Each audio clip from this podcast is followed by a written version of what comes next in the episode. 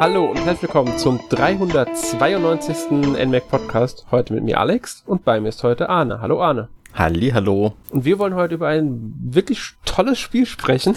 Oh, jetzt hast du uns gespoilt und mich vor allem und die Hörer, alle, alle gespoilt. Ja, die dürfen es von abwissen, dass sie jetzt über ein tolles Spiel was erfahren werden und zwar über Ender Lilies Quietus of the Nights. Ein Spiel, das ich schon für eine, eine, Weile einen Blick drauf geworfen hatte, bevor es jetzt erschienen ist. Weiß gar nicht mehr, es sollte, glaube ich, ursprünglich im März erscheinen, wurde dann aber nochmal auf den 22. Juni verschoben. Das war auch eine ganze Weile lang auf Steam in der Alpha-Phase und man konnte das schon spielen. Genau, also die, die, die, äh, genau, und ich glaube, in Japan hatten sie es aber auch schon, war es da schon früher erhältlich für Konsolen? Ich bin mir gar nicht mehr sicher, ob es in Japan früher erschienen ist. Auf jeden Fall, jetzt ist es halt, seit 22.06. ist es auch für die Switch erhältlich. Und auch für einige andere Systeme. Ich habe es ja nicht auf der Switch gespielt. Du hast aber auf, auf der Switch gespielt. Genau, ich spiele es auf der Switch. Ja. Ich auf der Xbox Series X. Die PlayStation-Versionen haben sich, glaube ich, verzögert, müssten aber mittlerweile auch erhältlich sein, wenn ich es richtig mitbekommen hatte. Ich glaube, die sind irgendwann Anfang Juli danach gereicht. Genau, 6. Juli sind die erschienen. Gut, da gab es nämlich irgendwelche technische Schwierigkeiten und deswegen mussten sie die dann nochmal ähm, leicht verschieben. Aber was ist überhaupt Ender Lilies? Ja, das ist eine sehr gute Frage. Es gibt eine Story, ja. Es gibt eine Story, die mir beim Spielen tatsächlich ziemlich over the top, äh, also äh, warte, wie formuliere ich das am besten? Ich brauche die Story nicht zum Spielen. Stimmt. So. Braucht man nicht zwingend. Aber es gibt sie und sie ist gar nicht so, äh, gar nicht mal so, so ähm, kompliziert im Grunde. Also es gab offenbar mal ein Königreich, in dem findet das alles statt. Da gab es einen König und dieses Königreich ist dann von einer Seuche befallen worden. So ein Regen im Grunde. Und der hat alle Lebewesen, alle Menschen, die da waren, in Monster verwandelt. Und diese Monster sind anscheinend unrein und untot. Genau. Und dann hat der König sich gedacht, okay, ich muss da was gegen machen. Und dann hat er sich eine Priesterin besorgt, ein junges Mädel. Und diese Priesterin konnte dann das quasi läutern. Das hat sie dann versucht und ist, ja, ich glaube, viel mehr von der Story sollten wir anfangs auch nicht erzählen. Nee, ich glaube auch. Also man kann auch vielleicht erwähnen, dass das Ganze jetzt ein Stück später spielt. Man spielt halt ein kleines Mädchen, das am Anfang vom Spiel erwacht oder eher von einem untoten Ritter geweckt wird. Ich, ich glaube, der weckt sie, gell? Das war am Anfang so. Ja, kann sein, ja. Ja, der weckt sie und dann zieht man halt mit ihm zusammen los, um quasi zu läutern, beziehungsweise halt irgendwie auch zu überleben und so weiter. Äh, weil dieses kleine Mädchen ähm, man kann sich eigentlich von Anfang an denken, sie hat da so eine besondere Wirkung, sie ist äh, und kann halt da, ja, sagen wir mal so, ein bisschen helfen denen, die noch dort sind. Weil es gibt eine Besonderheit bei den Unreinen, so werden sie zumindest in der deutschen Version genannt. Ähm, es gibt die ganz normalen Gegner, das sind halt einfach die, die man, auf die man immer trifft, und sobald man einen Speicherpunkt war und gespeichert hat, sind die auch wieder da. Kennt man ja von einigen Spielen wie Dark Souls zum Beispiel oder so. Genau. Ähm, und die Bosskämpfe sind halt nochmal was Besonderes, logischerweise. Die kommen auch nicht zurück, die Bosse, auch nicht die Zwischenbosse. Es gibt auch einige optionale Zwischenbosse. Und diese Bosse, die äh, sind deshalb besonders, weil sie sind zwar unrein, haben aber noch ihre äh, so ein bisschen ihre Erinnerungen und Gefühle, so die stärksten noch sind noch übrig und ähm, deswegen folgen sie diesem Drang, den sie haben. Zum Beispiel, dass sie eine bestimmte Person unbedingt schützen wollen und aus diesem Gedanken heraus wüten sie. Und ja. wir müssen sie bekämpfen, besiegen, um sie dann von diesem, ähm, ja, eigentlich schrecklichen Dasein zu befreien. Und genau. dadurch, dass wir sie dann läutern, kriegen wir sie, genauso wie den untoten Ritter, der uns von voran begleitet, quasi als äh, Begleiter dazu. Und diese Begleiter, nenne ich sie jetzt, sind eigentlich unsere Waffen, weil ähm, ähm, das Mädchen selbst kann nicht kämpfen. Genau. Das Mädchen sie findet übrigens nicht. relativ schnell raus, dass sie Lilly heißt. Genau, sie heißt Lilly. Und ähm, Lilly äh, wird immer von diesen Seelen begleitet, die man dann befreit hat. Und rote Kugeln, die hinter ihm fliegen. Sobald man eine Angriffstaste drückt, taucht dann diese Figur auf und führt halt quasi den Angriff aus. Man kann, ich glaube, drei ausrüsten und zwei Sets, zwischen denen man relativ schnell wechseln kann, gibt's da. Ähm, ja, so viel dazu schon mal. Genau. Da sind wir schon sehr stark ins Gameplay jetzt mit reingegangen. Ja, du hast vorhin gesagt, die Bosse haben alle so eine eigene, äh, eigene Geschichte und wir müssen uns die Geschichte nicht ausdenken, sondern die haben so Notizen hinterlassen. Das heißt, man mhm. sieht so ab und zu so leuchtende Punkte auf dem Fußboden, die leuchten so ein bisschen nach oben. Ähm, kann man tatsächlich übersehen manchmal, wenn, wenn die irgendwann hinter irgendwas liegen. Ähm, und da steht dann halt drin, was die sich so für Gedanken gemacht haben. Also hier, ich habe es nicht geschafft, ich wollte irgendwie diese Person beschützen und äh, deswegen bin ich jetzt unglücklich. Das ist so quasi die, die Hauptaussage bei all diesen Bossen. Ja. Und ähm, dann muss man die halt bekämpfen. Man muss dazu sagen, ähm, also sie wollten meistens wirklich etwas beschützen und man findet auch oft, also meistens mehrere Notizen zu denen, außer bei den bei den ähm, Nebenbossen, bei den Optionalen, da findet man, wenn überhaupt, eine Notiz im Normalfall. Aber zu den äh, Hauptbossen, zu den richtigen Bossen findet man wirklich äh, mehrere Notizen, die halt viel über den ihre Geschichte verraten, auch über die, die Entwicklung in dem Reich wird oft durch Notizen was verraten. Also das Ganze, ähm, viel vom Storytelling findet über die Notizen statt, die man finden kann. Äh, und da fährt man halt auch wirklich die Hintergründe, wie ist das Reich untergegangen, was ist überhaupt passiert und so weiter und so fort. Genau. Was ich eine sehr schöne Erzählweise finde. Mhm, finde ich auch. Also man kann es, ähm, wie gesagt, völlig ignorieren. Man kann die Notizen alle einsammeln und schnell wegklicken, aber man kann sich halt auch die, die Seite, die dann auftaucht, also es ist halt immer so eine Seite Text, ähm, kann man sich auch eben durchlesen und dann weiß man halt mehr über diesen Boss oder über das gesamte Spiel dann. Genau. Und äh, wenn man einen Boss besiegt, kriegt man auch eine kurze Zwischensequenz nochmal zu deren Vergangenheit. Ähm, außerdem redet der Ritter manchmal mit einem, erzählt dann, was man an einen besonderen Ort kommt oder so. Ähm, genau. was quasi in Text, weil es gibt keine, muss dazu sagen, es gibt keine Sprachausgabe in dem Spiel, keine Synchronisation, es wird alles in Texten halt wiedergegeben, was aber auch nicht schlimm ist, wie ich finde. Ja.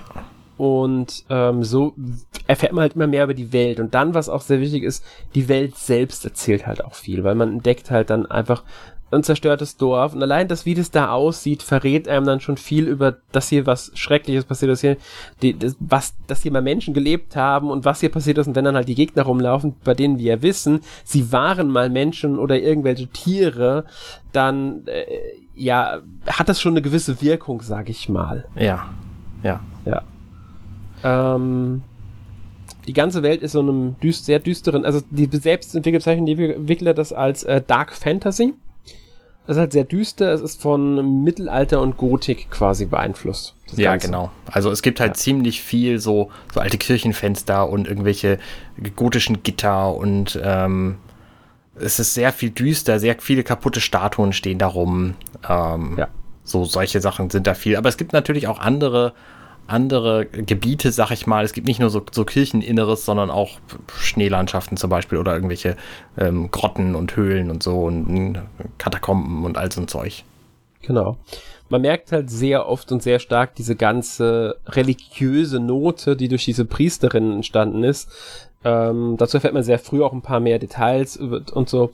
Ähm, da merkt man halt, wie präsent diese Weißpriesterin war in dieser Welt und dass sie eine große Bedeutung hat. Und da, das erklärt auch diesen ganzen kirchlichen bzw. religiösen Anteil, äh, Anteil an der Spielwelt, was ich sehr interessant finde auch. Und dazu kommt einfach, das ist eine sehr unglaublich schöne Grafik, weil das Ganze ist ja so 2D-Stil und so gehalten. Ja, genau. Ähm, und Lilly sticht bei dem Ganzen so ein bisschen heraus, weil sie ist das ist weiß, also wirklich eine weiße, fast so eine strahlende Lichtgestalt könnte man sie dafür zeichnen. Dadurch sticht sie aus der ganzen Masse an Düsternis, die einen umgibt, quasi heraus. Ja, richtig. Nicht das, nur, dass sie weiß ist, sondern sie hat auch so einen, so einen hellen Schein noch um sich drumherum, ja. so einen leichten. Also sie, sie ist wirklich sehr auffällig in diesem Ganzen. Was natürlich sehr gut ist, weil die, die, ähm, die ganze Spielwelt ist zum Teil, wenn da mehrere Gegner sind, schon sehr, sehr unübersichtlich.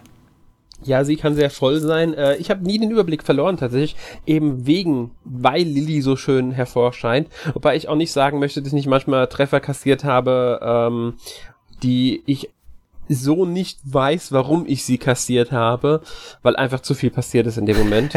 ja, genau. Ähm, weil das Spiel auch so eine Besonderheit hat, was heutzutage gar nicht mehr so viele Spiele haben, ist, dass wenn man Gegner berührt, dass man Schaden kassiert. Dass man Schaden nimmt. Ja. Ja, genau.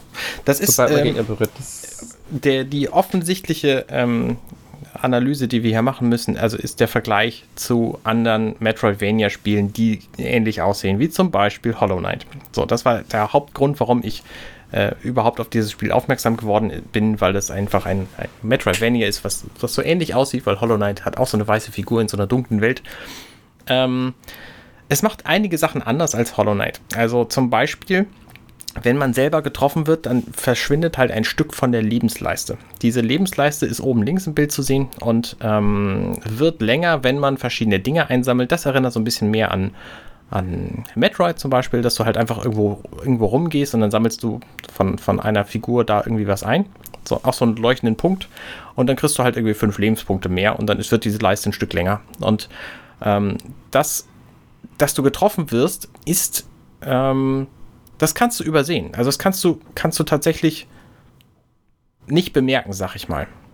Weißt du, was ich meine? Ja, ich weiß, was du meinst. Das ist, ich habe irgendwann ein Gefühl dafür gehabt, weswegen mir das gar nicht mehr passiert ist so wirklich. Mhm. Aber es, es ist doch schon noch vorgekommen manchmal. Man, man entwickelt mit der Zeit ein Gefühl für das Spiel. Auch ähm, wie jetzt die Schadenspunkte äh, sind, weil bei manchen Gegnern kann man tatsächlich ein kleines Stück in die Gegner reinlaufen, ohne Schaden zu nehmen, während bei anderen man sofort Schaden nimmt, wenn man die nur minimal berührt. Das ist eine Gewöhnungssache, sag ich mal, bei dem Spiel, an die man ja. sich, ähm, in die man sich einleben muss. Hat man das aber mal drauf, dann funktioniert das unglaublich gut. Dann, dann geht es, entwickelt es einen unglaublichen Flow, dieses Spiel, wie ich finde. Ja. Ähm, Wobei ich finde tatsächlich, das ist relativ schwach dargestellt, also ziemlich, ziemlich diskret dargestellt, wenn sie kurz vorm Sterben ist. Das es, stimmt, ist, ja. es gibt eine, eine Option, dass du deine Lebensenergie wieder auffüllen kannst. Dafür hast du mehrere ich sag mal, mehrere Ampullen. Das sind halt so Symbole, die oben auch angeblendet das werden. Sind, die sind Heilgebete. Ach, Gebiete sind es natürlich. Ähm, und damit kannst du dich dann deine Lebensenergie wieder auffüllen. Und wenn deine Lebensenergie kurz vorm Ende ist, also äh, dann, dann färbt sich der Bildschirm so dezent rot. Kriegt dann so einen roten mhm. Rand. Und ja. das habe ich schon diverse Male übersehen, bevor ich gestorben bin. Und dann bin ich gestorben und habe festgestellt, oh Mensch, ich hatte ja gar keine Energie mehr. Was da allerdings. Hm?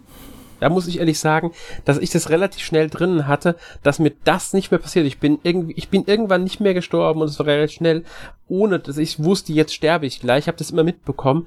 Keine, ob das ein Unterschied ist zwischen Switch und Xbox jetzt ob das dann irgendwie in der, weil ich ja auch HDR damit hab, die Funktionen und so weiter und so fort, ob dadurch die farbliche äh, Darstellung ein bisschen besser ist, der Kontrast dadurch ein bisschen anders wird, kann, kann sein, ja sein, dass die Konsolen dann Unterschied haben. Weil mir ist es sehr, ist es schon sehr bewusst oft äh, immer gewesen dann.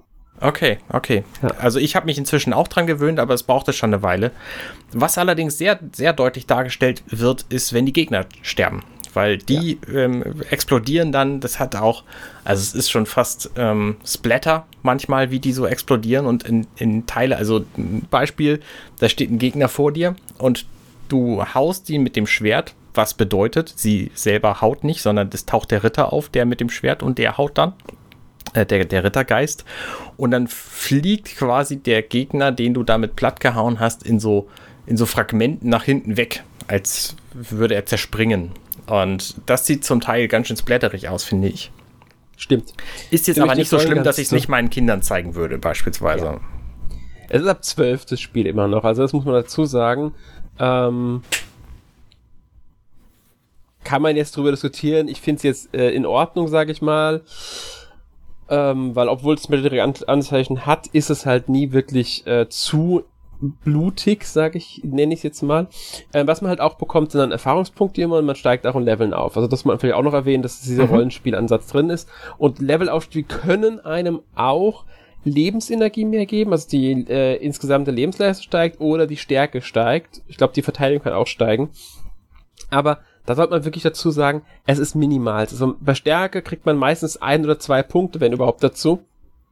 Und bei Lebensenergie sieht es auch nur so ähnlich aus. Und das ist nicht mehr bei jedem Levelaufstieg, bei allem immer nur ein einziger Wert steigt pro Levelaufstieg.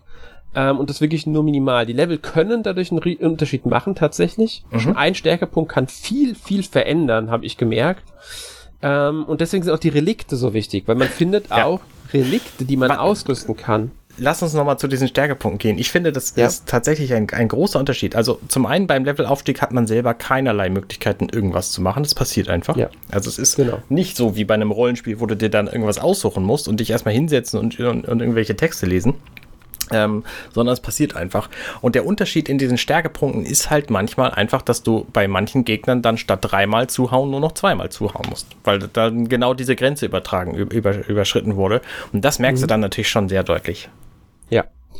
Und ähm, muss man auch sagen, auch, darauf hat auch noch Einfluss, wie stark deine jeweilig eingesetzte Waffe ist, weil auch die Waffen kann man aufwerten. Dafür findet man drei verschiedene Arten von, äh, ich glaube, bei zwei sind es Unreinheiten und bei dem Ritter sind es die, See die antiken Seelen, die man finden muss. Die vom Ritter sind unglaublich gut versteckt. Die muss man wirklich erstmal suchen und finden. Mhm. Ähm, dafür braucht man auch jeweils nur eine, um den ein Level hochzustufen. Die bei den anderen braucht man immer mehr, je nachdem wie, also erst braucht man glaube ich 10, dann braucht man 30, dann wird es glaube ich schon auf 60, dann auf 90 und so weiter und so fort. Dann braucht man mehr von denen, um die hochzustufen. Dadurch wird es halt, wenn man auch relativ viele, sage ich mal, Waffen findet, also Seelen, die man als Waffen benutzt, findet, ähm, muss man auch gut überlegen, was man aufleveln will. Sie werden aber spürbar stärker. Das heißt, schon ein Level up kann dazu führen, dass man wirklich einen Gegner mit einem Schlag dann auf einmal tötet. Genau, wenn man genau, vorher richtig. drei sogar gebraucht hat. Ja. Und ähm, dazu kommen die wie bereits erwähnten ausrüstbaren Relikte, die man findet. Man kann nur eine begrenzte Anzahl an Relikten ausrüsten, die sind aber zum Teil wirklich, wirklich einflussreich. Zum Beispiel kriegt man einen kleinen Teil Lebensenergie dazu. Dieser kleine Teil Lebensenergie sind vielleicht 10, 12 Punkte. Die machen aber unglaublich viel im Endeffekt aus. Oder bei Stärke, 10 Stärkepunkte mehr. Das ist enorm viel für das Spiel. Und selbst nur, wenn man ein Heilgebet mehr kriegen kann durch so ein Relikt, gibt's auch. Das bringt einem wirklich einen riesen Vorteil, wenn man sich einmal mehr heilen kann. Einmal mehr Heilung kann viel verursachen. Ja. Äh, Gerade bei einem Bosskampf, und die sind teilweise echt knackig, die Bosskämpfe. Ja. Ähm, äh, und man muss halt echt überlegen, was will man ausrüsten und was braucht man jetzt für die nächste, weil zum Beispiel braucht man eine Waffe, ähm, einen Relikt, durch das man schneller schwimmt, nicht, wenn man gerade nicht in einem Gebiet ist, in dem man groß in Wasser kommt. Das macht keinen Sinn. Verbraucht dann aber auch vielleicht nur einen Slot für die Relikte, wenn man gerade mal sechs hat während ein anderes aber vier Slots verbraucht. Das will man unbedingt haben. Da kann man nur noch vielleicht noch ein oder zwei andere ausrüsten. Deswegen muss man es gut überlegen. Und um mehr Slots freizuschalten, muss man wie ähm, bei vielen anderen diese leuchtenden Punkte finden, weil da kann dann auch sowas drunter sein, dass man dann mehr Relikte tragen kann, also einen Reliktslot zusätzlich freischaltet. Genau. Da kommt halt auch so ein bisschen der taktische Anteil von diesem Spiel äh, zum Tragen, weil zum einen die Waffenfertigkeiten muss man sich halt aussuchen nach seinen Gegnern. Ich sag mal, bei den normalen Gegnern, die man so in den Leveln findet, ist es relativ egal, welche Waffen man dabei hat. Man kriegt die mit allem tot. Aber bei den Bossen kann das durchaus einen Unterschied machen, welche Relikte und welche Waffen man dabei hat. Und dann ist es natürlich blöde, wenn man feststellt, okay, jetzt diese Waffe ist sehr praktisch, die ich gerade benutze, aber ich habe sie nicht aufgelevelt. Tja, das, äh, das ist dann natürlich bedauerlich. Ähm, dafür finde ich allerdings sehr angenehm, zeigt einem die Karte, in welchen Gebieten man quasi alles gefunden hat und in welchen ja. nicht. Und das wird durch verschiedene Farben in, diesen, auf, in der Kartendarstellung dargestellt. Äh, und das ist, finde ich tatsächlich sehr hilfreich, weil dann, dann siehst du genau, okay, in den blauen Gebieten ist halt äh, ist halt noch irgendwas zu finden und in den orangen Gebieten nicht. Und wenn du alles gefunden hast, dann brauchst du halt quasi in dieses Gebiet nicht mehr reinzugehen. Außer, das soll man vielleicht noch erwähnen, wenn man leveln möchte, um äh, Gegner zu bekämpfen, aufzuleveln und wenn man Waffen verbessern will, weil die Punkte, die man für Waffenverbesserung braucht, und außen vom Ritter, der ja diese besonderen antiken Seelen braucht, kann man auch in Gebieten, in denen man schon alles hat, immer noch bekommen. Von Gegnern oder halt aus ähm, zerstörbaren Fässern oder was das da, was da rumsteht, Kisten, Fässer und so weiter. Ist sehr selten, kann man aber bekommen. Man kann sich die also auch in Anführungszeichen farmen, Dafür braucht man aber gerade, wenn man, sagen wir mal, 90 von denen braucht und gerade mal 10 hat, wirklich, wirklich viel Geduld, um genug zusammenzubekommen, weil da, die findet man echt nicht so in Massen. Also genau. muss man sich, nur um nochmal zu betonen, man muss sich wirklich überlegen, was für Waffen man auflevelt wir sollten vielleicht noch erwähnen, weil du gesagt hast, manche Waffen sind bei manchen Bossen ähm, besonders nützlich. Das stimmt. Man kann aber auch jeden Boss mit jeder Waffe besiegen. Also grundsätzlich ja. möglich ist es. Ja.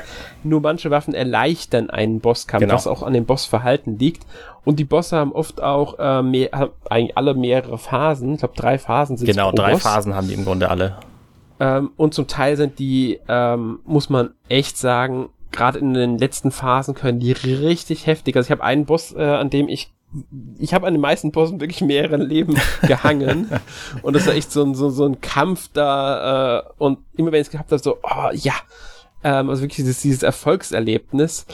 Ähm, bei einem Boss hänge ich jetzt momentan auch, also ich hab's äh, noch nie, den habe ich noch nicht geschafft tatsächlich, bin ich ganz ehrlich. Mhm.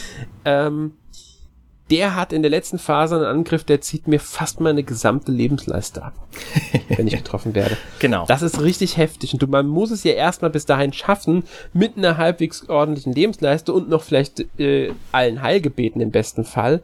Und das ist genau das, was mir gelungen ist. Bei ein, einigen Bosskämpfen habe ich am Anfang kaum eine Chance gehabt, habe denen nicht mehr die Hälfte Energie abziehen können. Ja. Da haben die mich schon platt gemacht, ich hatte alle Heilgebete verbraucht. Irgendwann habe ich die in die letzte Phase gebracht ohne Problem und hatte sogar noch alle Heilgebete übrig. Richtig, das ist genau der Witz eigentlich bei diesen Bossen. Die haben halt im Grunde alle drei Phasen und die dritte Phase erreichst du nur, wenn du tatsächlich die ersten beiden perfekt meisterst. Das heißt, du begegnest dem Boss zum ersten Mal, dann haut er dich kaputt. So, das ist halt so und dann lernst du aber seine Bewegungen vorauszusehen. Also, ne, die haben ja alle irgendwie so ein, so Andeuter, bevor sie irgendwas machen. Ne, du, du siehst, okay, wenn er seine Waffe irgendwie nach hinten zieht, dann greift er gleich von oben an und wenn er seine Waffe nach oben zieht, dann, dann von vorne und so.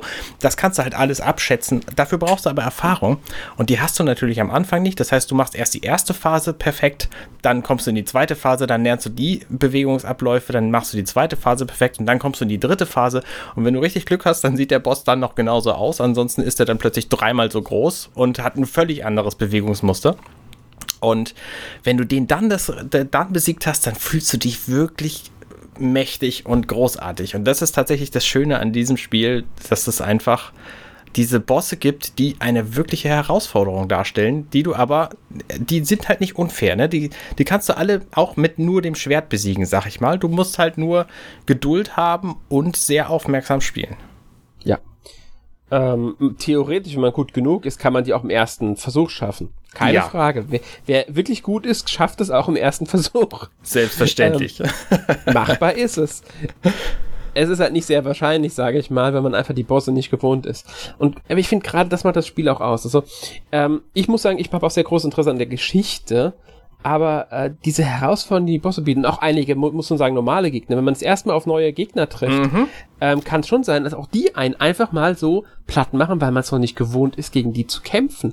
Ja. Oder in ein neues Gebiet kommt, das dann ganz andere Herausforderungen wo man die Gegner kennt, auf einmal sind dann Fallen da oder das Gebiet funktioniert ein bisschen anders in manchen Punkten und prompt muss man sich erstmal umgewöhnen, an, man, an neue Gegebenheiten gewöhnen. Zum Beispiel, dass man durch den Boden fallen kann, ohne dass man es erahnt. Das, damit rechnet man in dem Moment einfach noch nicht. Und ähm, das, finde ich, macht auch viel von dem Spiel aus. Also, äh, dass, dass einem immer neue Über äh, Überraschungen eigentlich auch erwarten, dass das Spiel wirklich so schön gestaltet ist und ein tolles Leveldesign dabei auch noch hat.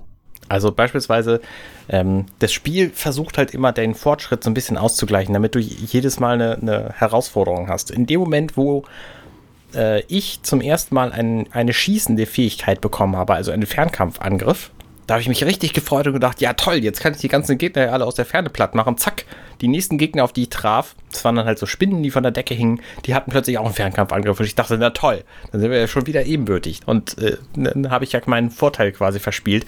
Und das macht das Spiel halt ziemlich geschickt, finde ich. Dass es, dass es dir diese Gegner gibt, und ähm, du weißt am Anfang nicht, was, was damit los ist und dann sind die dir aber einigermaßen ebenbürtig. Das heißt, jeder dieser Gegner kann dich umbringen, wenn du nicht weißt, wie er, wie er agiert. Und das finde ich sehr schön. Also das, das ist halt dieser, dieser Dark Souls-Aspekt, würde ich mal sagen. Würde ich auch sagen. Es ist kein Souls-Spiel, kann man direkt dazu sagen, ähm, in der Hinsicht nicht, weil man verliert seine ähm, Erfahrungspunkte nicht, wenn man stirbt, man verliert kein Level, wenn man stirbt, also keinerlei Fortschrittverlust, wenn man stirbt, man wird halt an den letzten Speicherpunkt zurückgesetzt, also an die Ruheorte. Ähm, übrigens an den Ruheorten kann man auch nur seine Relikteausrüstung äh, wechseln, seine Waffenausrüstung wechseln und seine, also die, die Seelenwaffen da aufrüsten. Ähm, und speichern natürlich. Und man kann Und von da aus tatsächlich auch woanders hinreisen, weil, weil Genau. die alle mit so einem, so einem ähm, Reisesystem verbunden sind. Genau, also man hat ein Schnellreisesystem zwischen den einzelnen Ruheorten. Ähm, da wird man zurückversetzt. Das ist auch alles, wenn man stirbt. Und im Normalfall ist vor jedem Boss direkt im Raum davor ein Ruheort und in Ruheorträumen sind auch keine Gegner. Das heißt, ähm, man kann ohne Probleme äh, zum Boss kommen mit voller Energie, weil man wird auch wieder geheilt und man kriegt alle Heilgebete, sobald man auf in einem Ruheort ruht. Allerdings werden halt auch alle normalen Gegner wieder zurückgeholt. Die sind dann wieder da, die respawnen quasi. Genau. Und es sind zwar dann welche auf dem Weg zum Boss, aber in den meisten Fällen weißt du dann einfach, wie du die besiegen kannst, ohne Schaden zu nehmen, oder du kommst drum rum und kannst einfach über deren Köpfe hinwegspringen, zum Beispiel. Ja. Wobei ich muss sagen, ich habe auch schon, stimmt, es gibt Bosse, es gibt einige Bosse sogar, bei denen vorher Gegner sind, aber ich hatte auch schon genug Bosse, bei denen gar keine Gegner mehr vorher waren. Ja. Also es, hält, es gibt beide Fälle. Je nachdem auch welchen ähm, Speicherpunkt man halt nimmt, weil manche Bosse sind sogar tatsächlich über zwei zu erreichen. Ähm, und ja. Was ich, was ich schön finde an diesem Spiel und an allen Metroidvania-artigen Spielen auch, ist, dass es ständig das Rätsel gibt, welche Fähigkeiten werde ich denn jetzt bekommen, um das Hindernis, was da offensichtlich vor mir ist, zu überwinden. Also es ja. gibt halt diverse Hindernisse, die, auf die du früh triffst, wo du einfach keine Ahnung hast, welche Art von Fähigkeit du bekommen wirst, um dieses Hindernis zu überwinden. Also ne, beispielsweise eine Höhe, die einfach zu hoch für dich ist. Da kommst du nicht hoch. Und äh, du weißt genau, es gibt keinen anderen Weg. Du musst da irgendwie hochkommen, um irgendwann weiterzukommen. Geht, geht halt jetzt noch nicht. Und dann musst du halt raten, welche Fähigkeit es gibt. Oder du wartest einfach, bis du sie irgendwann kriegst. Und das finde ich so, das macht so Spaß an diesen Spielen, weil du begegnest natürlich mehreren Hindernissen dieser Art und kannst dir überlegen, okay, hier könnte ich aber auch mit einer Fähigkeit, die, was weiß ich, eine, eine andere Art der Höhlenbewältigung ist, ähm, weiterkommen. Und ähm, ich glaube, es ist nicht so nicht zu viel verraten, wenn ich sage, man kriegt zum Beispiel relativ schnell einen Doppelsprung. Der ist aber nicht der Trick. Also mit dem kommt man auf die Höhen dann gar nicht drauf, weil das äh, reicht halt noch nicht. Und ganz genau. Eine andere Fähigkeit, die ich noch verraten möchte, ist, ähm, kommt auch ziemlich früh am Anfang, ist quasi das durch einen Gegner durchspringen. Also ein, so ein, so ein Vorwärts-Dash quasi, der aber gleichzeitig dich immateriell macht. Also damit kannst du durch Schüsse beispielsweise durch oder durch Gegner durch. Und das ist eine sehr essentielle Fähigkeit in diesem Spiel, weil sehr viele von den Gegnern lassen sich im Nahkampf einfach besiegen. Also es gibt zum Beispiel später so einen, einen Gegner, der ich muss die Gegner nicht beschreiben. Also es sind mächtige Gegner, die sehr starke Nahkampfangriffe haben und dich damit auf Distanz halten wollen. Aber in dem Moment, wo du an denen dran stehst und sie diesen Angriff beginnen, kannst du einfach hinter sie springen, durch sie durch quasi und sie von hinten angreifen. Und damit sind sie dann sehr leicht besiegbar. Und das gilt für viele Gegner. Also in den meisten Fällen hast du mit einem Nahkampf hier relativ gute Chancen, deine Gegner schadensfrei zu überstehen. Du musst halt vorher wissen, was sie wann machen. Ja, das, äh, und man muss auch noch dazu sagen, man kriegt nicht alle Fähigkeiten in einer identischen Reihenfolge, weil manchmal kann man sich, äh, kann man auch in verschiedene Bereiche gleichzeitig gehen und je nachdem, wofür man sich entscheidet, ähm, kriegt man halt eine Sache früher als eine andere. Dasselbe gilt auch, man besiegt einen Boss vor vielleicht einem anderen, weil das ist möglich tatsächlich. Das, da habe ich tatsächlich aber noch keinerlei spielentscheidende Fähigkeiten mit, mit in früherer Reihenfolge bekommen ich bin mir jetzt nicht ganz sicher, wie, ähm, äh, wie die Ausführung ist. Ich glaube, spielentscheidend sind sie nicht, weil man braucht bestimmte Fähigkeiten, um halt natürlich an bestimmte Stellen überhaupt erstmal zu kommen.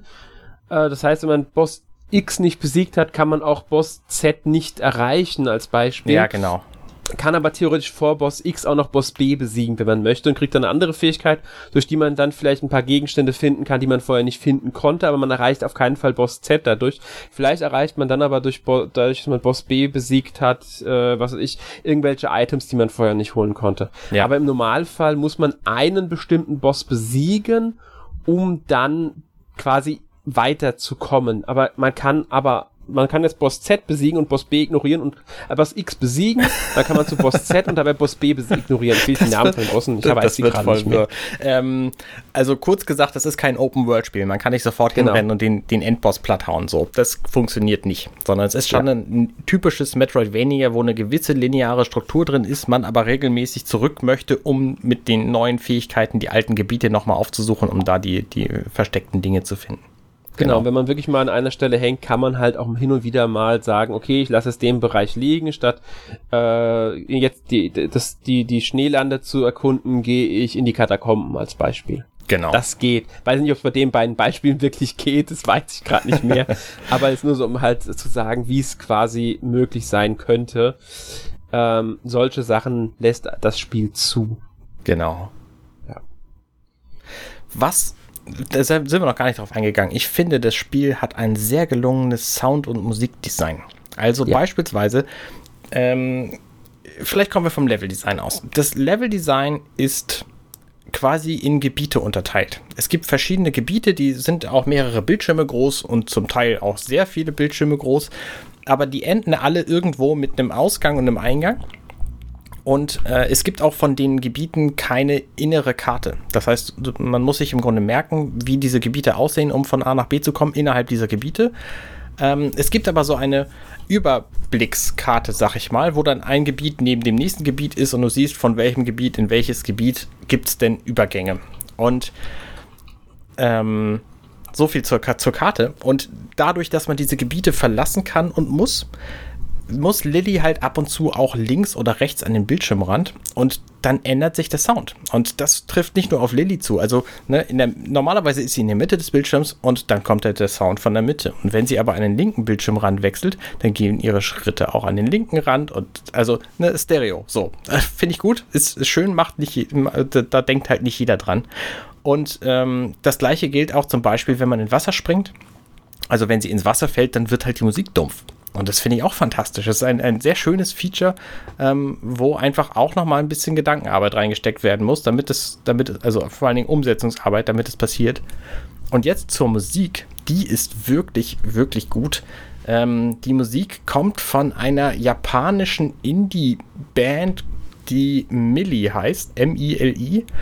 Und die hat ganz viel Klaviermusik offensichtlich für dieses Spiel produziert. Und die ist einfach wunderschön und die läuft mehr oder minder die ganze Zeit durch. Das heißt, auch wenn du in einem Gebiet, also die ist halt gebietsweise und wenn du in einem Gebiet stirbst, dann kommst du halt zurück, aber die Musik läuft trotzdem weiter. Es sei denn, es gibt einen Boss, weil dann ändert sich die Musik und dann merkst du auch, ähm, dass du zu einem Boss kommst, weil die sind manchmal, stehen die einfach so in der Gegend rum und das, ähm, naja, sie sind dann halt einzigartig und das hörst du an der Musik. Ganz genau. Man sollte vielleicht noch sagen, die, also Mini setzt sowieso viel auf Klassik-Elemente, die Band. Ähm, auch auf so ein, äh, ist viel auch Gesang mit drin immer wieder mal. Mhm. Ähm, aber eher so, wie nennt man das am besten? Sakrale Gesänge vielleicht kann man das nennen. Ich bin mir nicht ganz sicher, wie das jetzt fachkorrekt heißen würde. Ähm, die haben auch, also sind auch bekannt zum Beispiel bei Goblin Slayer haben sie mitgewirkt. Ich bin mir nicht mehr ganz sicher, ob es das Intro oder das Outro war von der Serie. Also oder äh, da bin ich mir nicht mehr 100% sicher. Ähm, außerdem bei den Rhythmusspielen Cytos und Demo, die glaube ich auch beide für die Switch erschienen sind, waren sie auch dabei. Und bei irgendeiner Ghost in the Shell. Ich müsste die neueste auf Netflix sein, diese SAC 2000 irgendwas, wenn ich mich 45. nicht ganz täusche. Ja. Genau, 2045. Ich glaube, bei der war es, dass sie da auch was zu beigetragen hat. Es war irgendwas von Ghost in the Shell, ich meine, es war die neueste. Ja, ja genau. genau. Ähm, und äh, ja, also da kann man auf, wenn jemand den Soundtrack mal hören will, man findet den quasi überall, also was weiß ich, auf allen bekannten Musikportalen ist der eigentlich mit dabei. Genau, zum Lohnt Anhören. Sich zu hören. Der ist gut. Ja. Ähm, die Soundeffekte, die du ja auch schon erwähnt hast, stammen übrigens von äh, Keiichi Sugiyama. Wird dir wahrscheinlich jetzt nicht viel sagen. Tatsächlich nicht, nee. Er ist früher eigentlich ähm, ein Sega-Produzent gewesen ähm, der, und sagen wir mal so, er war so an Spielen wie Rest beteiligt. Wenn dir das was sagt, Musikspiel. Ach, Raz, R-E-Z, ja. ja, ja, ja. R-E-Z, genau. Ja. Mhm. Und ähm, an Skies of Arcadia. Ah. Nur um so zwei bekannte Beispiele zu nennen. Okay. Ähm, ja. Er hat sich vorwiegend um die Bewegungssounds wohl gekümmert. Er hat auch bei Sonic mitgemacht, oder? Das kann gut sein, er hat viel für Sega gemacht. Ja, okay, okay. Ja, das ist, ähm, ja, also vorwiegend Sega halt äh, und ja, er war für die Soundeffekte halt zuständig. Ja. Ähm, ja, was gibt's noch zu sagen? Ich überlege auch gerade, ob wir irgendwas ganz Wichtiges vergessen haben. Ähm, ich glaube eigentlich nichts. Man könnte noch vielleicht sagen, es ist das erste Spiel vom japanischen Publisher Binary Haze Interactive. Okay. Ähm, entwickelt wurde es von AdGlobe und Livewire. Ähm, mir ist jetzt nicht bewusst, ob einer von den beteiligten Personen noch durch irgendwas anderes groß bekannt wäre. Beim Recherchieren habe ich jetzt nichts gefunden, nur dass der eine Producer denselben Namen hat wie ein Capcom-Produzent, also war nicht dieselbe Person. ähm, für die für die äh, Zeichnung also die, als Artist ist äh, Yohei Ueda äh, tätig. Ich weiß aber auch hier leider jetzt nicht konkret, ob er an anderen Spielen äh, schon groß gewirkt hat, weil ich auch da leider bei der Recherche jetzt nichts genaueres finden konnte, mhm. ähm, dass ich jetzt auf sein Schaffen an Spielen bezieht, beziehungsweise was ich konkret ihm zuordnen konnte, weil der Name halt scheinbar auch nicht so unüblich ist. Ähm, ja. Ich habe tatsächlich noch einen sehr wichtigen Punkt. Ja. Nämlich auf der Switch ruckelt es ab und zu. Okay, Und das ist das wirklich ist- ein wichtiger Punkt. Das ist mir aufgefallen, aber es ist tatsächlich nur, wenn viele Gegner auf dem Bildschirm zu sehen sind und nur sehr selten. Ähm, und es hat mich noch nie beim Spielen gestört. Also ich hatte noch nie das Gefühl, äh, dass ich deswegen gestorben sei oder deswegen irgendwas nicht gekonnt hätte. Das heißt also, gerade in den sehr wichtigen Bosskämpfen habe ich kein Ruckeln festgestellt. Nur ab und zu, wenn du irgendwo eine neue, neue, neue Landschaft siehst oder so, dann, dann ruckelt es tatsächlich. Also es gibt halt dann so ein paar Frame-Drops. Ähm, so viel, dass es schon auffällt. Also, wen das stört, der sollte lieber zu einer anderen Plattform greifen, eine, die ein bisschen mächtiger ist. Äh, und dann dürfte das zumindest kein Problem mehr sein. Ja. Ja, also ich kann sagen, ich habe es ja auf der Xbox Series X gespielt, da habe ich keinerlei Rückkehr. Aber das dürfte wenig überraschen. Ähm, aber ich denke auch auf der Xbox One und der PS4 sollten die Ruckler eher nicht vorhanden sein. Ja. Ich könnte mir aber auch vorstellen, dass das durch einen Patch irgendwann behoben wird, aber ich weiß Ja. bislang da nichts von. Ich auch nicht. Hab noch nichts äh, wegen Patch. Aber ich muss auch sagen, bis ansonsten ist das Spiel sehr fehlerfrei. Sie haben auch keine größeren Bugs gehabt. Ähm, oder sonstige irgendwelche Fehler, keinen Absturz beim Spiel. Also wie gesagt, alles auf der Xbox bei mir jetzt, nicht, Ja. wie das auf der Switch aussieht. Nee, sieht genauso aus. Also ich habe Ja. auch keine Fehler gehabt bislang, keine, keine nennenswerten. Wahlweise übrigens mit deutschen Texten, Mhm. was ich immer sehr schätze, wenn solche Spiele auch in Deutsch erscheinen. Einfach, äh, sagen wir so, ich schätze es immer sehr, wenn sie in möglichst vielen Sprachen erscheinen. Ja, Das ist ja immer das, was mir sehr wichtig ist, weil dann auch die Sprachbarriere für möglichst viele Spieler nicht vorhanden ist. genau.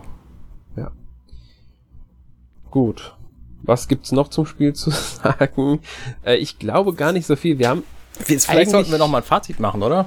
ja, das, da wäre ich sowieso zugekommen gleich. Okay. Aber so, bevor wir zum Fazit kommen, meinte ich jetzt eigentlich noch.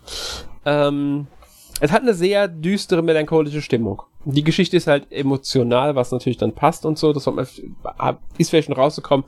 Ich wollte es nur noch mal hier betonen am Ende. Ähm, ja. Gut, dann würde ich sagen, auch wenn wir, wir, wir haben eigentlich alles Wichtige wirklich angesprochen und deswegen kommen wir auch jetzt schon zu unserem Fazit zum Mhm. Spiel.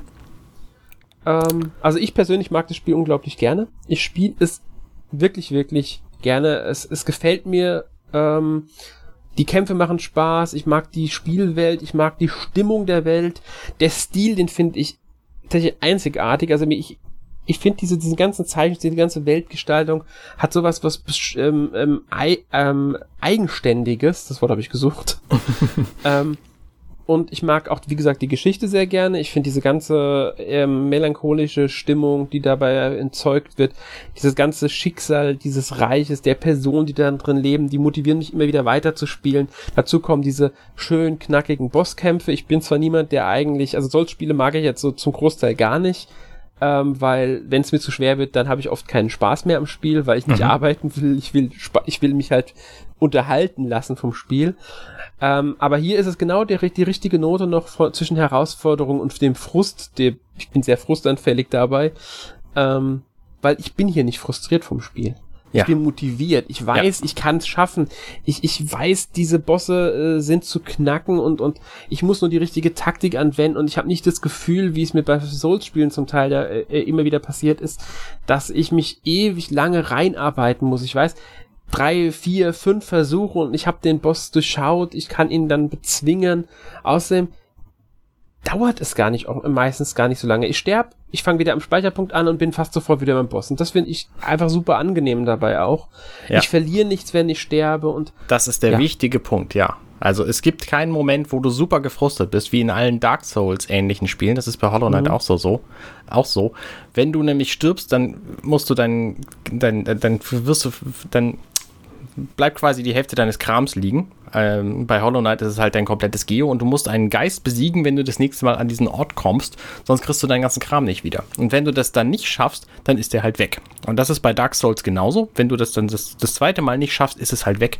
Und das gibt's bei Ender Lilies nicht. Das heißt, du kannst es auch hundertmal versuchen, ohne dass du irgendeinen Nachteil davon hättest. Ja. Genau das mag ich an dem Spiel halt auch so gerne, ähm, weil es nicht frustriert. Und ja. wie gesagt, die Stimmung finde ich halt einfach super, die Spielwelt finde ich super. Also ähm, für mich ist es ein richtig, richtig gutes Spiel und auch ein bisschen einer der, einer der großen Überraschungen bisher dieses Jahres. Weil ich dann, ich habe mir zwar viel erhofft vom Spiel, aber es hat dann doch ähm, meine Erwartungen auch erfüllt. Und genau deswegen bin ich ja so zufrieden mit dem Spiel. Vielleicht das beste Metroidvania, das ich bisher gespielt habe dieses Jahr. ich würde so sagen, ist das beste Metroidvania, das ich bisher gespielt habe. Dieses Jahr auf jeden Fall, ja. Ähm, Gut. Mein Fazit, ich finde das Spiel auch sehr, sehr gelungen und ähm, habe ein bisschen Befürchtung, dass das zu kurz sein könnte. Ich weiß ungefähr, wie lang es sein wird ähm, und habe so die, die, Vermutung, dass ich schon, schon ziemlich weit durch bin. Ähm, Ansonsten ist es eine sehr, sehr gelungene, gelungene Metroidvania-Version, weil es eben dieses Rätseln gibt. Also es gibt genau die Elemente, die ich gerne mag an so Spielen. Also es gibt was zu entdecken in jeder Ecke.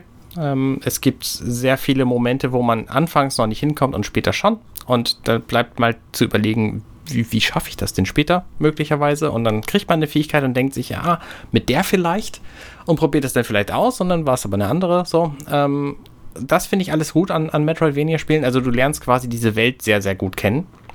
Und in diesem Fall ist es halt so, dass, dass du das auch musst, weil du die Karte einfach nicht hast zu diesen einzelnen Gebieten. Du hast halt nur diese Überblickskarte. Ähm, also es gibt quasi keinen guten Grund, dieses Spiel hier nicht zu kaufen, auch auf der Switch nicht, auch wenn es da ein bisschen ruckelt. Das macht überhaupt keinen Unterschied, finde ich einzig, ich würde Hollow Knight dem Ganzen immer noch vorziehen. Also wer Hollow Knight noch nicht gespielt hat, sollte Hollow Knight spielen vorher, weil das für mich noch eine etwas rundere Erfahrung ist als dies. Wer einfach ein aktuelleres Spiel haben will, der macht auch mit Ender Lilies nichts falsch. Ich denke mal, bei Hollow Knight ist noch ein Ticken äh, schwerer als jetzt Ender Lilies. Bin ich mir nicht so sicher. Also ja, es hat diesen Dark Soulsigen Aspekt mit dem zweimal, äh, zweimal sterben und dann ist alles weg. Aber ich weiß nicht, ob es tatsächlich schwerer ist. Ich, ich gehe jetzt noch meine Erfahrung, die ich habe, als ich bei Nintendo beim Pressetermin den, wer ist der Nachfolger? Ähm, ja. Silk Song. Silk Song, richtig. Ja. Ich konnte ja mal Silk Song eine Demo von anspielen bei Nintendo. Und ähm, da gehe ich jetzt von der Erfahrung aus. Ich habe Hollow Knight nicht gespielt, bin ich ganz ehrlich. Und da habe ich überhaupt keine Chance gehabt. Dazu die keiner, den ich, von dem ich mitbekommen habe, muss ich natürlich sagen, ich habe natürlich bei weitem nicht alle gesehen, hatte da wirklich eine Chance, das Spiel äh, zu knacken. Aber kann natürlich sein, dass Silksong noch mal Ticken schwerer ist oder dass die Demo besonders schwer gemacht war. Weiß ich ja nicht. Ähm, deswegen habe ich so das Gefühl gehabt, dass Hollow Knight schwerer ist als jetzt NLNs. Kann sein. Habe ich auch von vielen gehört. Ich fand das selber nicht. Okay. Aber ich fand auch die halt Demo zu Silksong schwer, muss ich sagen. Hm? Ich fand auch die Demo zu Silksong schwer. Aber ich habe auch, ehrlich ja. gesagt, es gibt ja zwei Demos, die bislang grassieren so und ich habe halt den, den Teil genommen, der nicht am Anfang startet, sondern in der Mitte. Und das war vielleicht mein Fehler in dem Moment. Ja, ich habe beide Demos gespielt tatsächlich. Okay. Damals deswegen. Also die, die eine Demo, Demo, die am Anfang startet, ist, ist einfacher als die andere, das kann man dazu sagen. ähm, das stimmt, ja. Gut. Ähm, was ich vielleicht noch ergänzen wollte, bei der Spielzeit bin ich mir nicht ganz sicher, was man jetzt als zu kurz oder zu lang ansieht. Das Spiel kostet im eShop 25 Euro, also 24,99. Ich habe jetzt, glaube ich, ähm, ungefähr 10 Stunden gespielt. Und mhm. habe noch, ich denke mal so auf 15 bis 20 Stunden könnte man kommen bei dem Spiel. So ja. circa. Ja. Das ist, was ich schätze. Ja. Je nachdem, wie man spielt, vielleicht kann man auch 25 dann am Ende brauchen. Das hängt davon ab, wie schwer die Bosse dann sind und wie gut man da durchkommt. Ähm, es gibt tatsächlich mehrere Enden, die auf verschiedene Weise erreicht werden. Ich weiß, zwei Enden sind direkt am selben Ort. Äh, beim, ansonsten weiß ich nicht mehr, weil ich, wie gesagt, auch noch nicht selbst durchgespielt habe. Deswegen kann ich es nicht genau sagen. Ähm, also auch da gibt es vielleicht ein bisschen Wiederspielwert, dass man halt dann versucht, alle Enden zu bekommen oder so. Ähm, ob man dafür das ganze Spiel nochmal durchspielen muss oder dann am alten Sp Punkt wieder anfangen kann, wie gesagt, kann ich leider noch nicht sagen, weil dazu habe ich weder was gelesen, noch es selbst bisher ausprobieren können. Ja. Ja. Ähm, ja. Genau. Mehr gibt's dann aber, glaube ich, zu Ender Lilies auch nicht zu sagen, außer es hat eine Chance verdient, dass man sich's anschaut. Es wäre schade, wenn dieses Spiel untergeht. Mhm. Ähm, und da demnächst wird es auch einen Test bei uns auf der Webseite geben. Genau, von mir. Genau. ja, und wenn ihr schon mal äh, was zu Xbox lesen wollt, mache ich ein bisschen Eigenwerbung hier, könnt ihr meinen Test auf äh, lostdungeon.de, also thelostdungeon.de bereits lesen. Um hier nochmal ein bisschen Eigenwerbung platziert zu haben. Ja. Gut. Sehr gut. Ähm, dann kommen wir zu unserem obligatorischen Abschlusssegment. Arne, was hast du denn letzte Woche gespielt?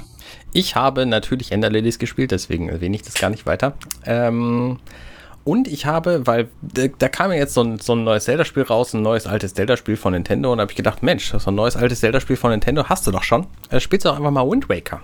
Und dann habe ich angefangen, Wind Waker weiterzuspielen. Das habe ich tatsächlich noch nie, also Wind Waker HD in diesem Fall, habe ich tatsächlich noch nie durchgespielt. Ich hatte das auf dem GameCube und da sind mir irgendwann immer die Speicherkarten kaputt gegangen. Und dann waren halt meine Speicherstände hin. Was sehr ärgerlich ist, wenn das dreimal passiert. Und ähm, dann hatte ich das auf der Wii U und habe das aber einfach aus den Augen verloren, weil es dann irgendwie genug anderes gab mit dem 3DS und der Switch und so. Und ähm, deswegen habe ich das quasi nie durchgespielt und habe jetzt aber Lust dazu gekriegt und habe, ich glaube, jetzt schon wieder drei, vier Stunden gespielt diese Woche. Und bin, glaube ich, auf einem ganz guten Weg, das tatsächlich durchzukriegen dieses Mal. Ja. Kann sagen, also ich fand das Spiel damals schon am Gamecube äh, wirklich, wirklich gut. Das ist eins, ich will nicht sagen mein Lieblings-3D-Zelda, aber ich finde es ist eins der besten. Wobei ich auch nicht sagen könnte, dass es jetzt ein wirklich schlechtes gibt. ähm, nee, ich mochte Windpaker damals wirklich gerne. Trotz der damals auch sehr häufigen Kritik am Grafikstil, den ich sehr mag übrigens. Ich auch. Ja. Ähm, und auch das HD ähm, Remaster habe ich noch mal, habe ich dann Jahre später natürlich dann auch wieder sehr sehr gerne gespielt, weil ich in der Zwischenzeit dazwischen tatsächlich Wind Waker nicht noch mal gespielt hatte im Gegensatz zu einigen anderen Spielen. Ähm, bei Wind Waker so ich nur in der Originalversion im GameCube einmal und dann halt im HD Remaster wieder gespielt habe. HD Remaster hat natürlich ein paar Vorteile, dass sie so die gerade die Längen im späteren Spielbereich ein bisschen rausgenommen haben, was ich sehr begrüße. Ja. Ähm, ja. Und ja. Ich finde, also ich merke dem Spiel durchaus an, dass es ein bisschen älter ist. Es gibt viele Dinge, die ich, äh, also was, was Bewegung von Link angeht, die ich einfach heut, aus heutiger Sicht total bekloppt finde. Also wer einmal so ein Breath of the Wild gespielt hat, ähm, wo Link einfach jede, jede Unebenheit überwinden kann und jede Wand hochkommt, mehr oder minder, ähm, der wundert sich hier schon, wie, wie dusselig der Link sich hier anstellt und dass er nicht mal eben da hoch kann und hier mal eben da hoch kann. Und ähm, also manche, manche Aspekte, so das Spiel ist älter und das merkt man dem in manchen Dingen auch durchaus an. Und was man dem leider auch an, was man dem leider auch anmerkt, ist, dass es einfach eine Review-Version ist, wo es früher ein Miiverse gab und da gibt es einfach inzwischen nichts mehr, weil sie das abgeschaltet haben. Es gab ja irgendwie nur sechs Jahre, dieses Miiverse. Ja. Und das ist halt in diesem Spiel noch verwurzelt. Das, heißt, ich habe jetzt im Inventar ein, ein Teil, was ich beim letzten Spielen noch benutzen konnte und jetzt ist es quasi Müll. Und das äh, ist sehr bedauerlich. Ja, das stimmt. Das ist, das ist schade, weil, weil das haben sie damals auf der Wii U in einigen Spielen gehabt. Ähm, ich bin mal gespannt, ob sie von Wind Waker HD nochmal einen, ähm, eine Portierung auf die Switch bringen. Würde mich ehrlich gesagt nicht überraschen. Vielleicht in Einklang mit Twilight Princess. Mhm ähm, dass wir dann auch noch die beiden Zelda-Spiele auf der Switch haben, nachdem wir jetzt Skyward Sword ja erstmals äh, in einem HD-Remaster bekommen haben. Das übrigens meiner Meinung nach wirklich das schwächste 3D-Zelda-Spiel ist. Okay. Ähm, ohne wirklich schlecht zu sein, aber ich glaube, ich, ich, ich glaube, es war wirklich das Spiel, das mich am meisten, das mir am wenigsten Spaß gemacht hat damals.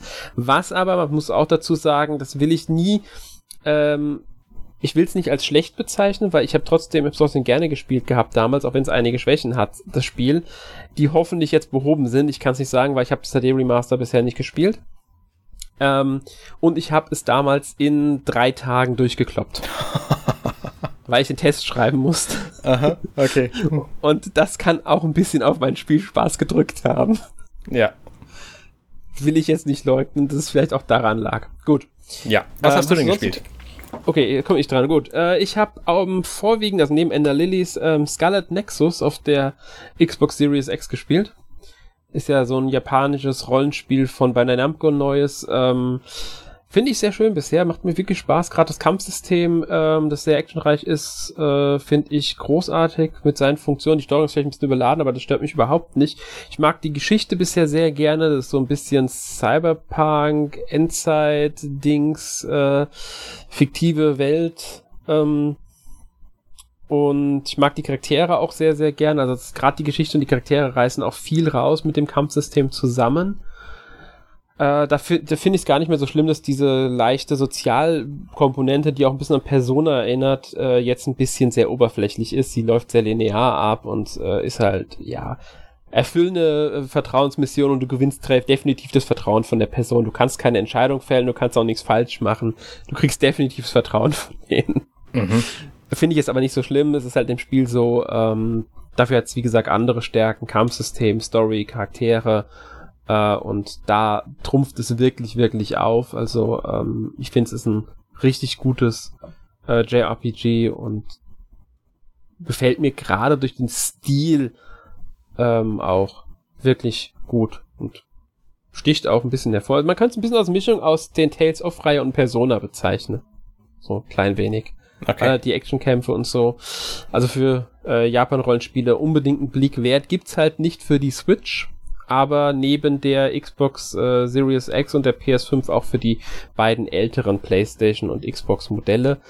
Äh, von daher können auch ähm, alle, die jetzt noch keine Next-Gen-Konsole haben oder eine von den alten halt, das Spiel ohne Probleme spielen. Ich denke auch nicht, dass man da so große Abstriche hinnehmen muss, grafisch. Jetzt.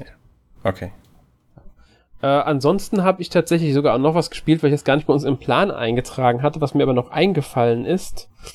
Und zwar habe ich, um mich auf den äh, Release, äh, den baldigen von The World, äh, Neo The World Ends With You vorzubereiten, habe ich nochmal The World Ends With You Final Remix ein bisschen gespielt. Und zwar vor allem den ähm, Prolog, äh, Epilog, der ja in der Version äh, für die Switch erstmals enthalten war. Mhm. Hat mir storytechnisch sehr gut gefallen. Gameplaymäßig finde ich, haben sie es nicht so gut abgeliefert, besonders weil es sich teilweise sehr streckend angefühlt hat. Also ich glaube, man könnte das Ding in einer Stunde durchspielen und die strecken es auf, keine Ahnung, drei, vier, fünf Stunden. Muss eigentlich nicht sein, sowas finde ich. Ja. Ja. Ähm, weil das Strecken kommt vorwiegend dadurch, dass du irgendwelche bestimmten Gegenstände brauchen. Wenn du die nicht zufällig hast, dann heißt das grinden, grinden, grinden, grinden, grinden, bis du irgendwann Glück hast und diese Gegenstände halt bekommst. Mhm. Okay. Und das ist halt extrem nervig. Ja. Ähm, das war es aber weitgehend, was ich jetzt so gespielt habe. Wo du von anderen Konsolen und Plattformen noch gesprochen hast, ich habe tatsächlich auch noch Death Stranding weitergespielt. Da bin ich noch relativ am Anfang, habe jetzt äh, so gefühlt bin ich immer noch im Startgebiet, ehrlich gesagt. Äh, das ist funktioniert aber sehr schön auf meinem Rechner und ich bin da ganz glücklich mit. Ich habe den Sinn von dem Spiel noch nicht so ganz verstanden. Hast du es gespielt?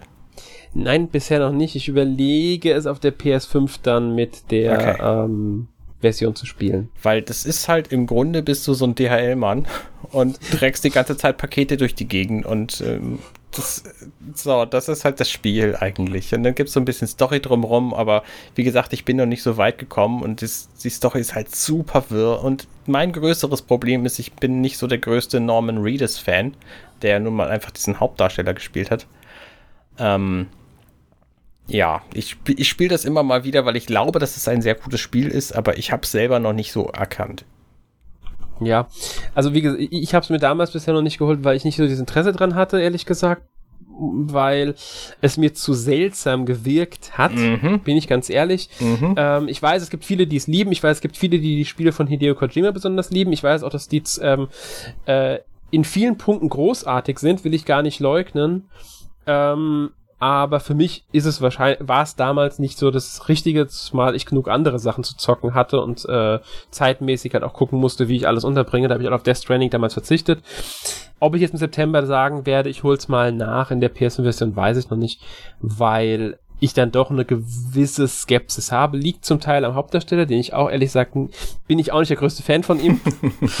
ähm, und das finde ich immer so ein bisschen das Problem, wenn man ein Spiel hat, in dem dann ein Schauspieler, eine reale Person, die man auch so schon oft gesehen hat oder sehen könnte, drin ist, mit der man wenig an, mit dem, aus welchen Gründen auch immer man nicht so viel anfangen kann, dann kann das auch in einem Spiel an sich schaden. Und wenn man zum Beispiel eine Figur ohne dass man den Schauspieler, also man mag vielleicht sogar einen Schauspieler, man findet ihn gut, aber man kennt ihn durch irgendeine Rolle so, ist einem so präsent im Kopf, dann fällt es einem unglaublich schwer, diese Rolle im Spiel der Person abzunehmen. Mhm.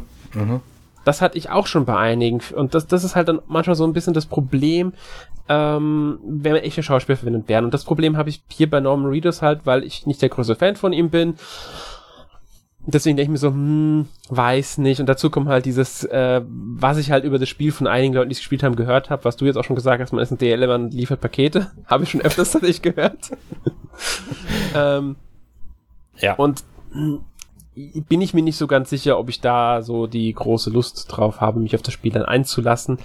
Ähm, mir wurde es halt zum Geburtstag geschenkt von meinem Bruder und wir haben halt gemeinsam früher sehr viele Kojima-Spiele gespielt und fanden die alle gut so. Und deswegen, ähm, ich hätte es mir selber wahrscheinlich nicht gekauft, aber ich dachte mir, ja, okay, geschenkter Gaul und so, musste halt mal ausprobieren und ein Freund von mir sagt, das ist ein sehr, sehr cooles Spiel und er überlegt sich jetzt für die PS5 irgendwie die, die neue Version ähm, weil das ist ja dann irgendwie eine geupdatete Version, die da kommt, ähm, mhm. auch noch zu besorgen und nochmal zu spielen. Da habe ich gedacht, ja, okay, wenn der das sagt und es nochmal spielen will sogar, ist schon, schon eigenartig. So, wo ja, ich die ganze Zeit da nur durch die Gegend stolper und versuche, meine Balance zu halten, während ich über irgendwelche Felsen kraxel. Ist schon ein sehr eigenartiges Spiel. Ja, ich erhoffe mir, dass die Geschichte da viel rausreißt im Laufe, weil die ersten Trailer haben mich echt neugierig gemacht auf das Spiel. Als Guest Gameplay gezeigt wurde, war ich dann so ein bisschen, was soll das jetzt? ähm, wie gesagt, ich will das Spiel nicht beurteilen, ich habe es nicht gespielt, ich kann dazu kein Urteil fällen. Mhm. Ähm, aber die Spielwelt und auch die Geschichte, die interessieren mich tatsächlich. Beim Gameplay bin ich mir halt sehr unsicher, ob mich das dann motivieren kann. Und das ist halt der Grund, warum ich es bisher nicht gespielt habe. Ja, bei mir war es genau andersrum, als ich den ersten Trailer gesehen habe, habe ich gedacht, was zum Geier ist das denn? Was, was Babys und schwarzer Schleim von der. Nee, also nee. Nee, nee, Aber nee, genau Kojima, das finde ich nee. ja, dieses, dieses, dieses Skurrile, das mag ich ja. Das okay. der Punkt. ja. Na gut, also wie gesagt, das Training habe ich halt auch ein bisschen gespielt. Ja. Gut. Ähm, ja, ich habe sonst nichts gespielt. Ich kann leider nichts mehr dazu beitragen gerade. Aber vielleicht nächste Woche denn nächste Woche werden wir über Wonderboy Asher in Monster World reden, dass er jetzt, glaube ich, auch schon wieder ein paar Wochen erhältlich ist für die Switch und andere Systeme. Ähm, ja. Dazu kann ich da, überhaupt nichts beitragen. Ja. Ja, da werde ich auf alle Fälle dabei sein und ähm, ihr könnt euch ja dann nächste Woche überraschen lassen, wer sich noch dazu gesellt. Bis genau. dahin verabschieden wir uns. Ich hoffe, wir, ihr hattet Spaß mit dem Podcast und wir konnten euch einen guten Eindruck von Ender Lilies äh, verschaffen. Ihr seid vielleicht hoffentlich auch neugierig auf das Spiel geworden. Verdient hätte es die Aufmerksamkeit. Ja. Und ja, bis zum nächsten Mal. Ciao, ciao. Tschüss.